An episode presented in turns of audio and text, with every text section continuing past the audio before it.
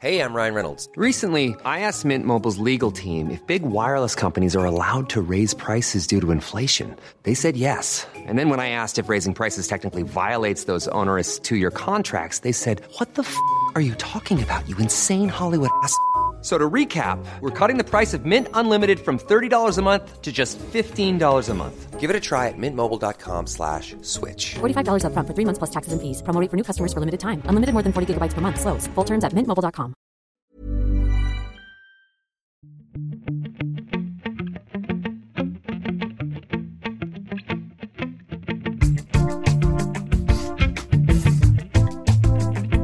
Salut, c'est Thomas Rozek.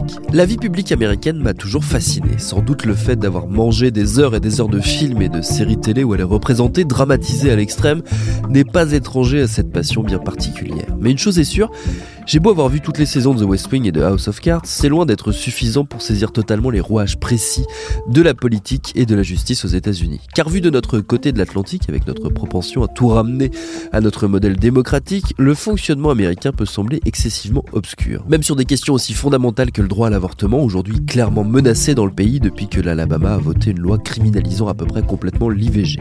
La crainte désormais des progressistes, c'est de voir la Cour suprême, majoritairement conservatrice, s'emparer de la question et revenir au niveau national sur le droit à l'avortement. C'est là qu'on en revient à ma remarque initiale. Même si on a la sensation, à force de connaître et de comprendre cette institution et son poids, bien des subtilités nous échappent, d'où notre envie de lui consacrer notre épisode du jour. Bienvenue dans Programme B.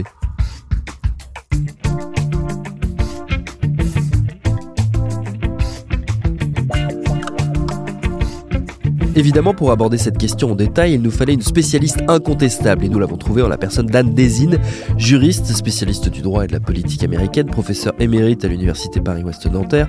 Elle a surtout signé le livre La Cour suprême des États-Unis en 2015 aux éditions Dalloz.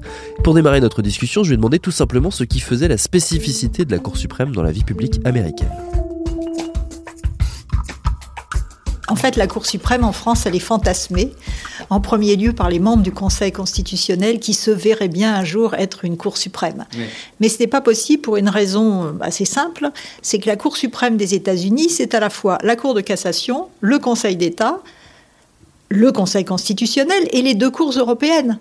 Parce qu'il y a une interaction. Quand la Cour européenne des droits de l'homme dit que tel droit n'est pas respecté, cela veut dire que la décision française est mise en cause. Oui. Donc c'est tout ça la Cour suprême.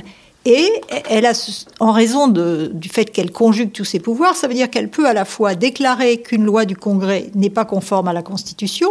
Bon, ça, c'est relativement compréhensible euh, en Europe. Mais elle peut aussi dire qu'un acte du président est en violation de la Constitution. Mmh. Et c'est à cause de cela que le président Nixon était prêt d'être mis en accusation et qu'il a dû démissionner.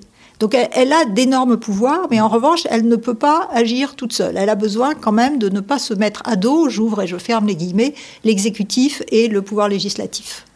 Oui, c'est ça, c'est ce qu'on ce se disait juste avant de commencer l'enregistrement. Elle peut pas se permettre d'être à la fois trop en avance ou trop en retard sur l'opinion également.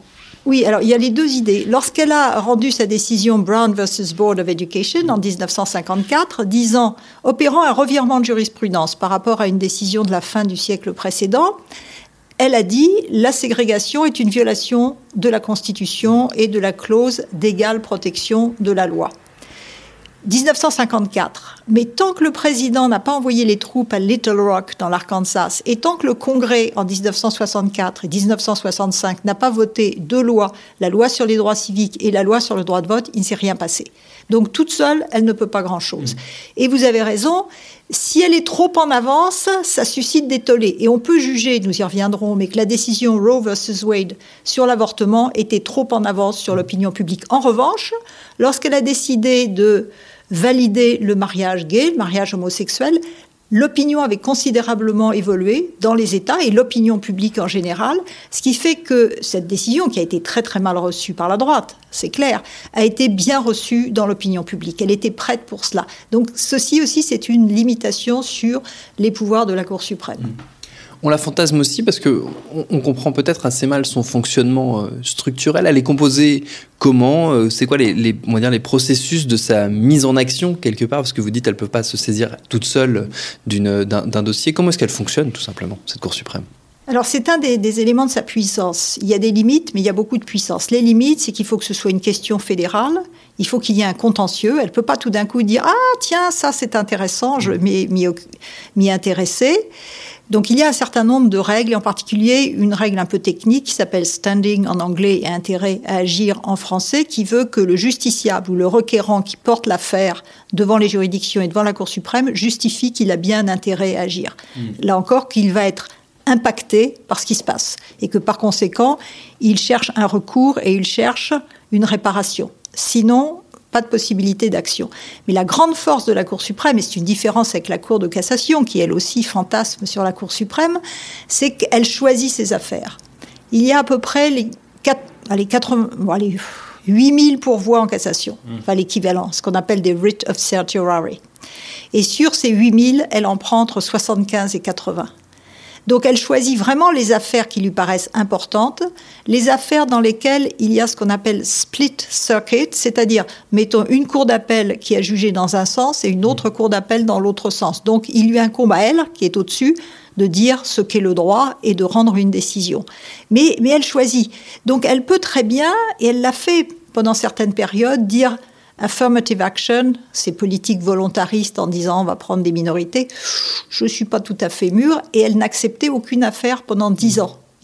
Donc le fait qu'une affaire soit portée devant la Cour ne veut pas dire qu'elle sera acceptée. Il faut que quatre juges décident de la prendre et ensuite, pour qu'il y ait un changement qu'il y ait une décision, il faudra qu'il y ait une majorité de, cinq juges. Elle est composée de neuf juges, euh, cette Cour, enfin huit juges plus un, président. Euh, en ce moment, quelle est sa composition? Alors le chiffre de 9 juges ne figure pas dans la Constitution, je le mentionne parce qu'il y a tellement de problèmes avec sa composition actuelle que certains disent qu'il faudrait peut-être augmenter sa composition et faire en sorte que chaque président ait le droit de nommer deux juges mmh. au lieu que ce soit une loterie en fonction des décès et des démissions. Donc simplement la parenthèse. Euh, actuellement, euh, sur les 9 juges, et ça c'est depuis, euh, depuis Trump, il y a une majorité solide de cinq conservateurs. C'est pour ça que les progressistes sont si inquiets. Ça n'a pas été le cas tout de suite. Si à, grands pas on retrace les, dernières décennies, on peut dire que dans les années 50-60, la Cour était progressiste. Et c'est la raison pour laquelle il y a eu la décision Brown, des ségrégations, la décision Roe, droit à l'avortement, et beaucoup d'autres, en matière de pénale, de procédure pénale par exemple. Puis petit à petit, mais c'est pas un hasard, c'est parce que l'Amérique devenait plus conservatrice, les présidents étaient républicains, et donc la coloration de la Cour, la coloration générale, est devenue plus conservatrice. Mais, et là il y a deux dates qui sont importantes, il y a toujours eu, jusqu'à il y a un an, ce qu'on appelait un juge pivot. Alors l'un d'entre eux, c'était une femme, Sandra Day O'Connor, la première femme nommée à la Cour suprême par Reagan en 1981. Elle était conservatrice, elle était entre guillemets euh, républicaine. Elle a par exemple voté pour donner la présidence à Bush dans, le fiasco imbroglio de Floride. Mais sur des questions euh, plus sociétales, elle votait avec les progressistes. Pour tout un tas de raisons, elle a quitté son poste en 2006 et a été remplacée par un vrai conservateur, très très conservateur et originaliste, qu'on appelle, enfin, qui s'appelle Alito. Donc Premier problème. Et là, quelqu'un qui n'était pas trop un juge pivot est devenu juge pivot à son tour. C'est le juge Kennedy, qui de 2006 à 2017 a fait la même chose que se faisait Sandra Day O'Connor. Elle votait avec la droite sur certains, certaines affaires et avec les progressistes, en particulier le mariage homosexuel, c'est grâce à sa cinquième voix. Euh, affirmative action donc les, politiques préférentielles sauvées, c'est grâce à Kennedy. Et il était aussi euh, très actif en matière de peine de mort, essayant de limiter l'ampleur, le champ d'application de la peine de mort. Bon, il part il n'y a pas longtemps et il est remplacé par Cavano. Cavano, c'est le monsieur qui a fait les grands titres pour harcèlement sexuel et dont on connaît les positions très à droite. In keeping with President Reagan's legacy, I do not ask about a nominee's personal opinions. What matters is not a judge's political views, but whether they can set aside those views to do what the law and the Constitution require. I am pleased to say that I have found, without doubt, such a person. Tonight, it is my honor and privilege to announce that I will nominate Judge Brett Kavanaugh to the United States Supreme Court. Donc nous avons maintenant cinq personnes très à droite, plutôt jeunes, et quatre progressistes plutôt âgés. Donc, euh, sans faire du, du, feuilleton, il y a beaucoup de progressistes qui sont suspendus à l'état de santé de l'une des juges, Justice Ginsburg, euh, qui est une icône, une star. Il y a des comédies musicales, il y a, après, il y a des expositions à son sujet, euh, parce qu'elle a un âge très avancé, elle a déjà eu deux ou trois cancers, et surtout quand on la voit, elle doit mesurer 1m50 et peser 42 kg, c'est-à-dire mmh. qu'on a peur qu'une pichenette la fasse tomber. Or, c'est un esprit extrêmement acéré, elle a contribué pour beaucoup euh, à la production de ces décisions progressistes. Si elle venait à mourir tant que Trump est au pouvoir, la Cour suprême a dorénavant une majorité de six juges très conservateurs, et c'est tout l'avenir des droits et libertés aux États-Unis qui est en jeu. Il y a un droit dont on parle beaucoup en ce moment euh, aux États-Unis et donc forcément en France, partout en Europe, c'est le droit à l'avortement, euh, qui est remis en question. Alors ça part pour l'instant des États du Sud, euh, de l'Alabama et du Missouri maintenant. ce droit à l'avortement, il s'est construit en grande partie grâce à la Cour suprême et grâce à un, arrêt qui a été décisif euh, dans, l'histoire des États-Unis, c'est l'arrêt Roe versus Wade. Est-ce qu'on peut raconter un peu de quoi il s'agit? Alors, première idée, le droit de l'avortement, il euh, n'y a rien du tout dans la Constitution à ce sujet. Et comme ça touche euh, à l'individu, ça relève plutôt du droit des États. Donc, dans un monde idéal, les progressistes espéraient que les États feraient émerger un droit à l'avortement, ce qui ne s'est pas produit. Donc ils ont profité de ce qu'ils étaient majoritaires à la Cour suprême pour faire une sorte de coup d'État et de déclarer, de trouver dans la Constitution, dans ce qu'on appelle les droits non énumérés, ce droit à l'avortement. Simplement, l'opinion n'était pas mûre et cela, cela vraiment créé un tollé. Et l'opinion est toujours aujourd'hui, donc plus de 50 ans après, divisée sur cette question de façon telle qu'il est presque impossible d'obtenir des vues un petit peu calmes, modérées ou des mmh. situations de, compromis. Et c'est un des inconvénients d'agir par la voie juridictionnelle, c'est que tout de suite c'est noir-blanc, les bons, les méchants. Alors que ceux qui prônent la voie politique disent c'est compliqué, ça prend du temps, c'est un petit peu sale comme la production de saucisses, mais on est obligé de faire des compromis et a priori le résultat est plus satisfaisant. Donc, depuis 1973, les conservateurs sont vent debout contre cette décision et ils font tout ce qu'ils peuvent. Et ils ont réussi parce que ce qu'on dit pas trop actuellement concernant ce qui se passe dans l'Alabama, c'est que le droit à l'avortement, il est plus du tout aussi net et aussi protégé depuis une autre décision de la Cour suprême de 1992 qui s'appelle Planned Parenthood voilà, on va dire ça, dans laquelle on a cru que le droit allait être éliminé. Mmh. Et le juge Kennedy, et la Justice O'Connor ont décidé de sauver le droit. Simplement, ils ont changé la charge de la preuve. Alors que c'était un droit fondamental et que euh, la personne à qui on refusait un avortement n'avait rien à prouver, c'est dorénavant à la femme de prouver que les réglementations prises par les États constituent un fardeau trop important, undue burden, et que donc c'est contraire à la Constitution. Mmh. Les États, et en particulier les États du Sud, parce que ça n'a pas commencé en 2017, hein, ça a commencé dès 92 avec une autre vague euh, après 2010, après que les républicains aient pris beaucoup de majorité dans les États. Les républicains ont bien compris, et donc ils ont essayé, partout, de voter des nouvelles lois en se disant ce sera contesté par les progressistes, mais peut-être on va pouvoir gagner un certain nombre de choses. Une autorisation parentale, l'autorisation du même mari, euh, un délai de réflexion de 48 heures, etc. Donc il y a eu, après 92 et en 2011, des dizaines de restrictions au droit à l'avortement. Et à partir du moment où la Cour suprême ne prenait pas d'affaire, ben, ça restait au niveau de l'État. C'est-à-dire la juridiction fédérale avait dit oui, non, et dans un État, c'était appliqué de cette façon.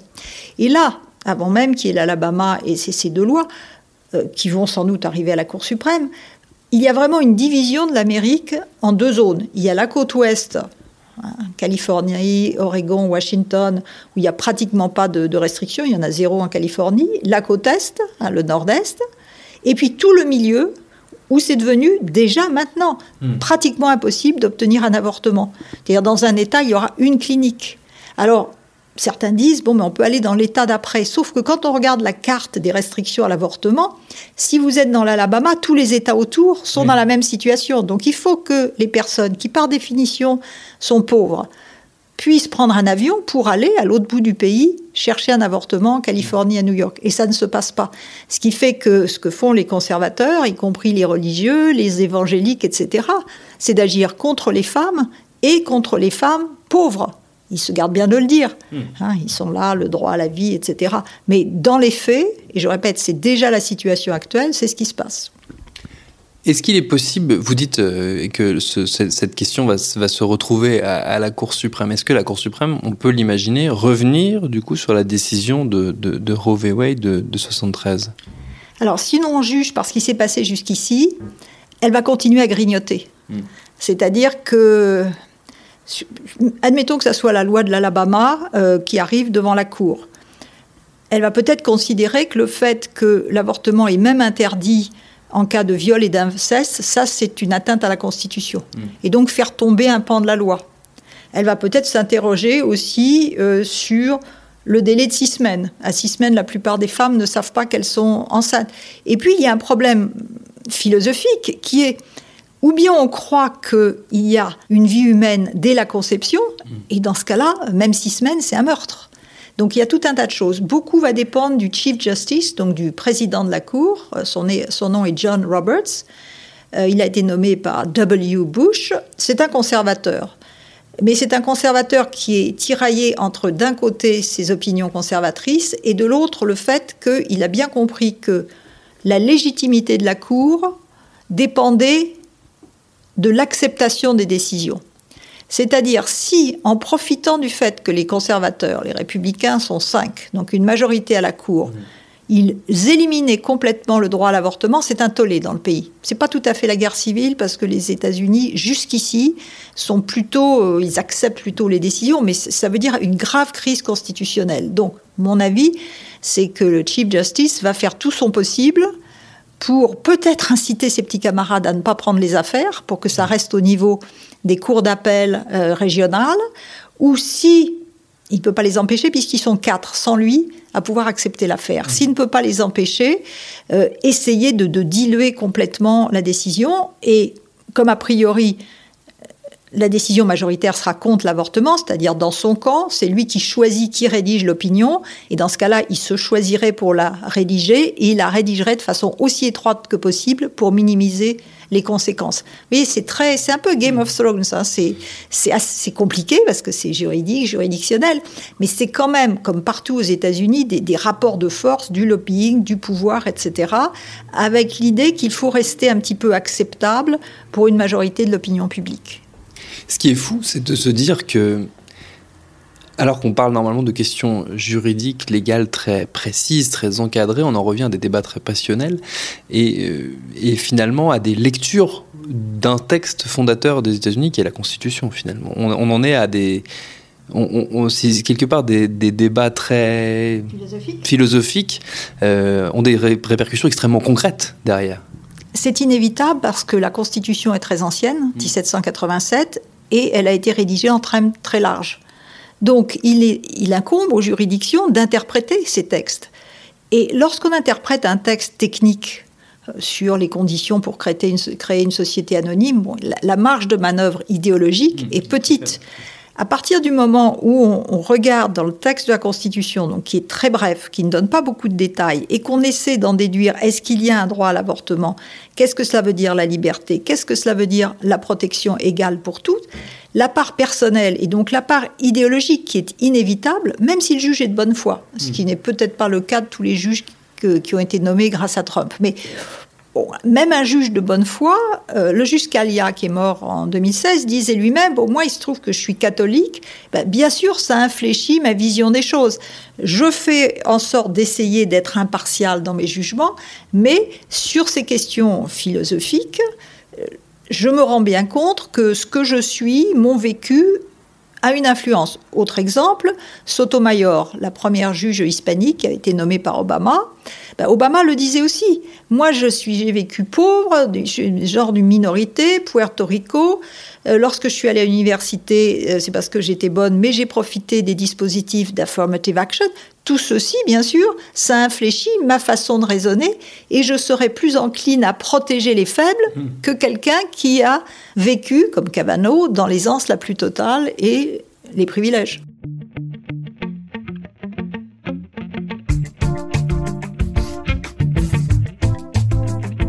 Pour en revenir au sujet de l'IVG et ramener la question dans une problématique française, je ne saurais que trop vous inviter, si ça n'est pas déjà fait, à écouter le reportage d'Anouk Perry, l'IVG au quotidien, que vous retrouverez dans les récents épisodes de Programme B. Merci à Anne Desine pour ses réponses. Programme B, c'est un podcast de Binge Audio préparé par Lauren Mess, réalisé par Vincent Hiver. Abonnez-vous sur votre appli de podcast préféré pour ne manquer aucun de nos épisodes. Facebook, Twitter pour nous parler. Et à demain pour un nouvel épisode.